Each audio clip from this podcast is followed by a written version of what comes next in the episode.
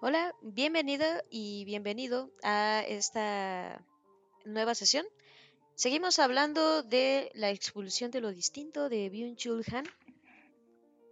Tema, el terror de la autenticidad.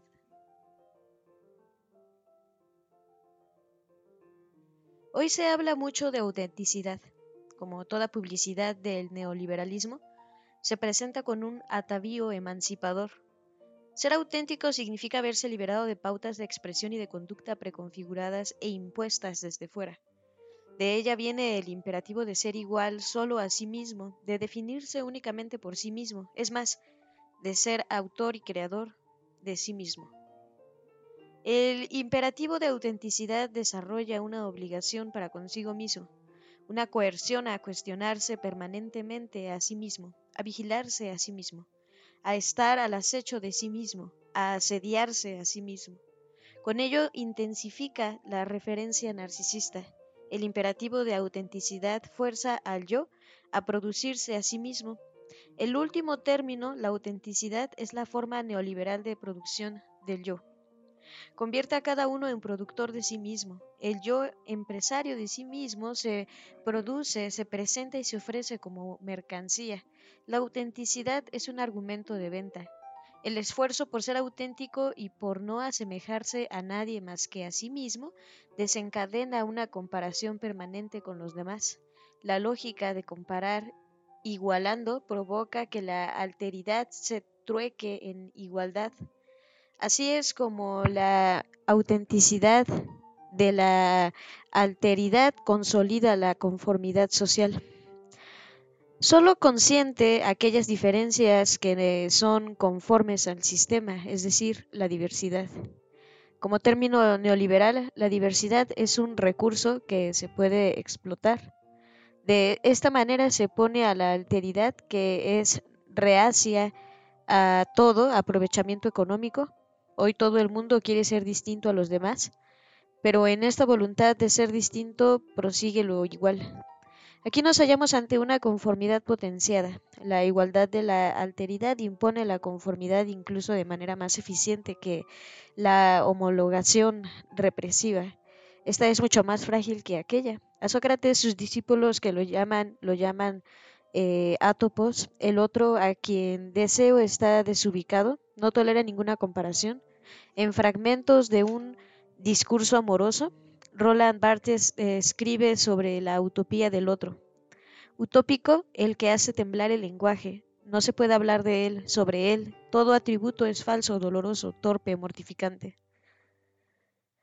Como objeto de deseo, Sócrates es incomparable y singular. La singularidad es algo totalmente distinto que la autenticidad. La autenticidad presupone la comparabilidad. quien es auténtico es distinto a los demás, pero Sócrates es átopos, incomparable. No solo es distinto a los demás, es distinto de todo lo que es distinto a los demás. La cultura de la constante comparación igualitaria o igualatoria no, no consiente ninguna negatividad del átopos. Todo lo vuelve comparable, es decir, igual.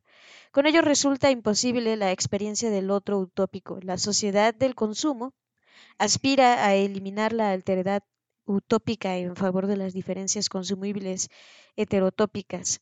Frente a la, alteridad atópica, la diferencia es una positividad.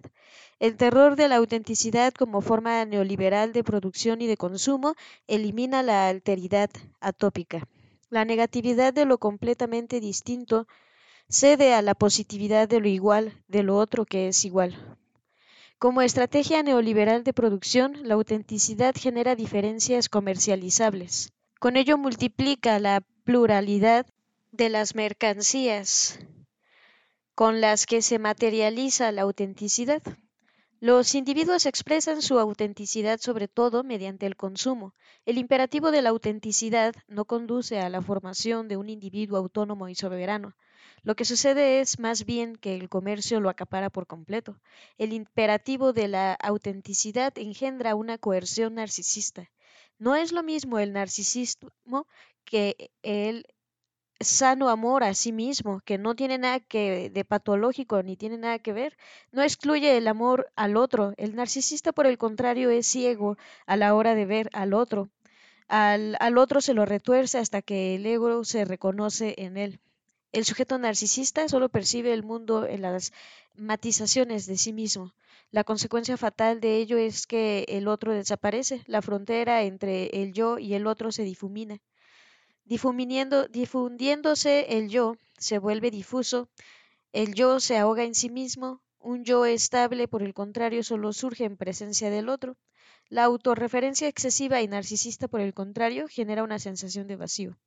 Hoy las energías divinidosas se invierten sobre todo en el yo. La acumulación narcisista del líbido hacia el yo conduce a una eliminación del líbido dirigida al objeto, es decir, de la líbido que contiene el objeto o que crea el vínculo con el que como compartiría da estabilidad al yo.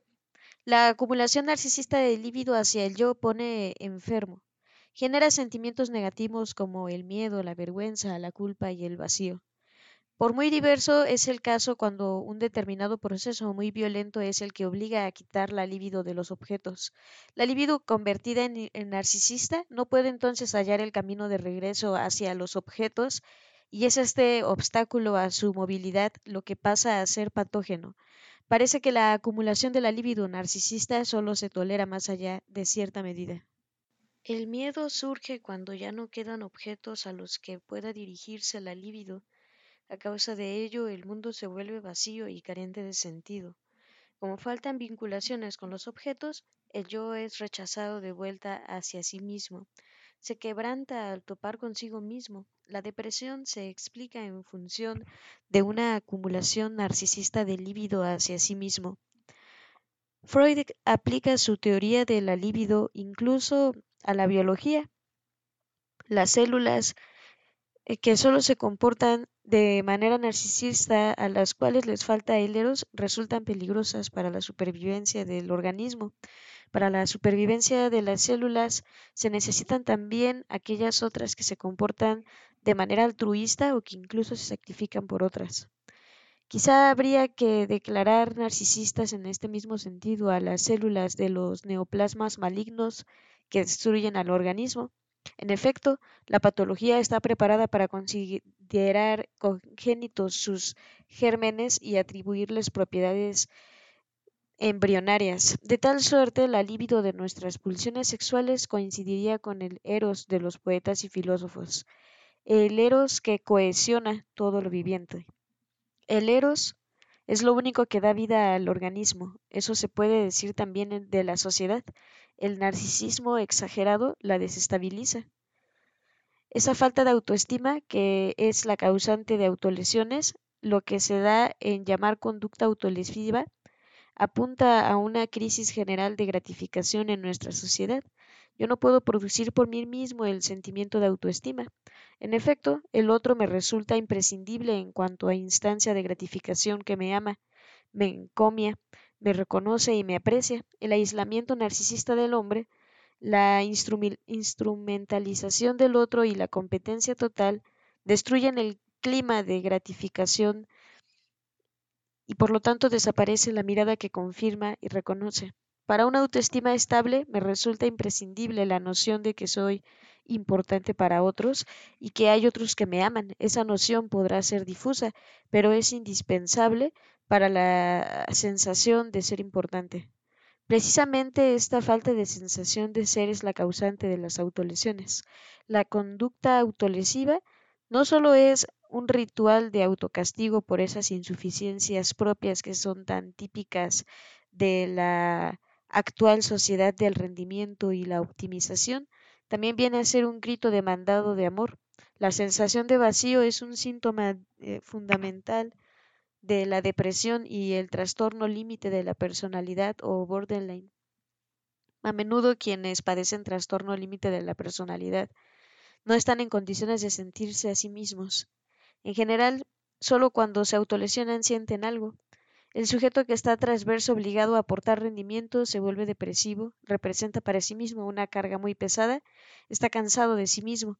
Totalmente incapaz de liberarse de sí, se obsesiona consigo mismo, lo cual conduce paradójicamente al vaciamiento y la merma del yo. Encapsulado y atrapado en sí mismo, pierde toda relación con lo distinto. Yo me puedo tocar a mí mismo, pero solo me siento a mí mismo gracias al contacto con el otro. El otro es constitutivo de la formación de un yo estable.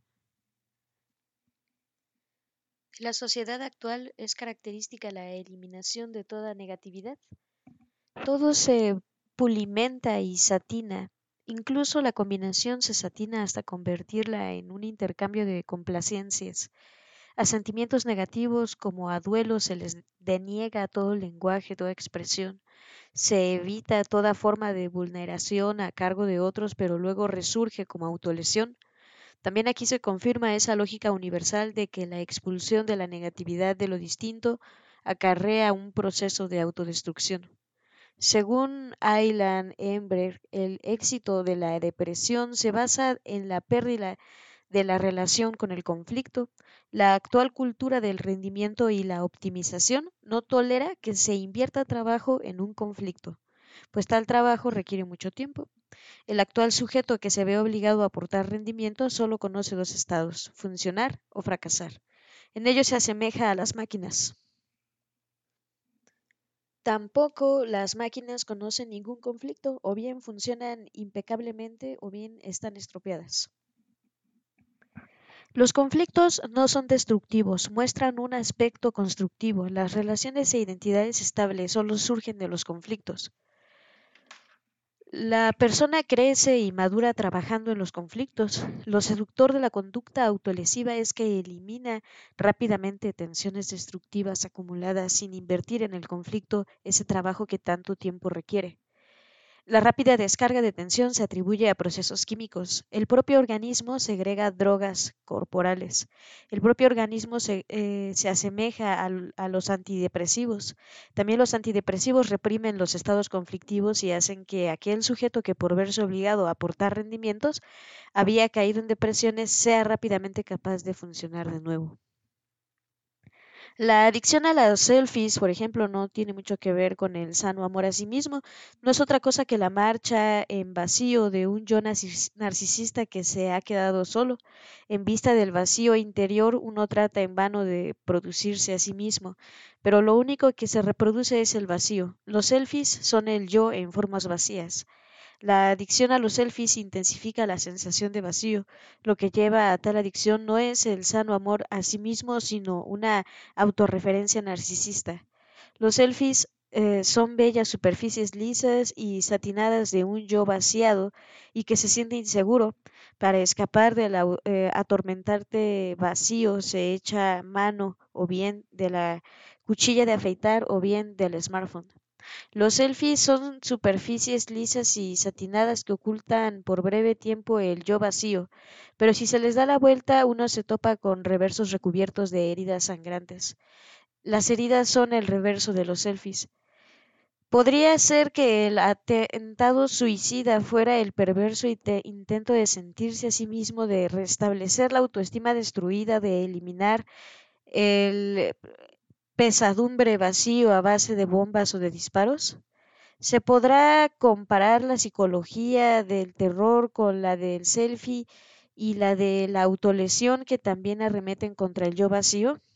¿Podrá ser que los terroristas compartieran el mismo cuadro psíquico de los adolescentes que se autolesionan, es decir, que dirigen su agresión contra sí mismos?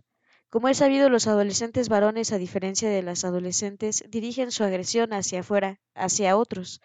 El atentado suicida sería entonces una acción paradójica en la que coincidirían la autoagresión y la agresión a otro, la autoproducción y la autodestrucción.